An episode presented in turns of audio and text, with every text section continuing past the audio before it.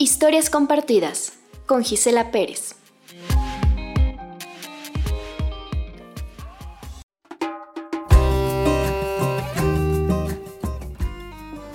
Mi cumpleaños 64.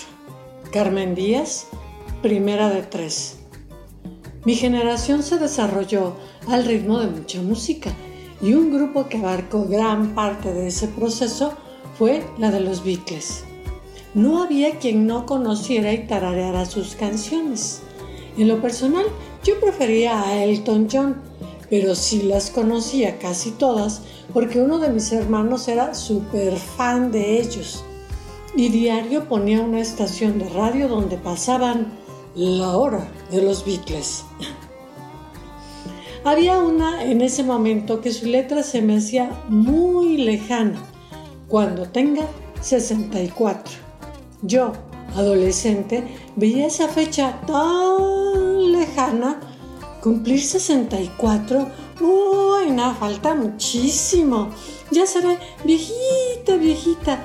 Y mírame ahora, recién cumplí esa fecha y aún no lo creo. Es que de chica lo que menos pensaba era ser mayor. Viví mi adolescencia y juventud disfrutando mucho sin pensar en los años dorados. Pero ahora, y en particular hace dos meses, cuando cumplí mis 64, me vino esa canción, esos recuerdos a la memoria. Y me miro al espejo y veo una mujer que ha transitado su vida con toda la gama de experiencias que se le han brindado, tratando de que cada una de ellas la hicieran mejor persona. Hoy miro con mucha gratitud mis canas, mis arrugas. Cada una de ellas son batallas, naufragios bien librados. Observo mi cuerpo, mis ojos, mi sonrisa. ¿Cuántos gestos de amor ha brindado y recibido mi cuerpo?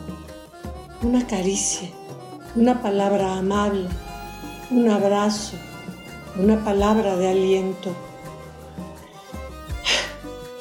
Mis 64 han sido de caminar por montañas, puentes, mares, transitar tormentas, pero también amaneceres cálidos y luminosos, de atardeceres soleados y llenos de flores, de compañía, de amistad, de solidaridad, de amor.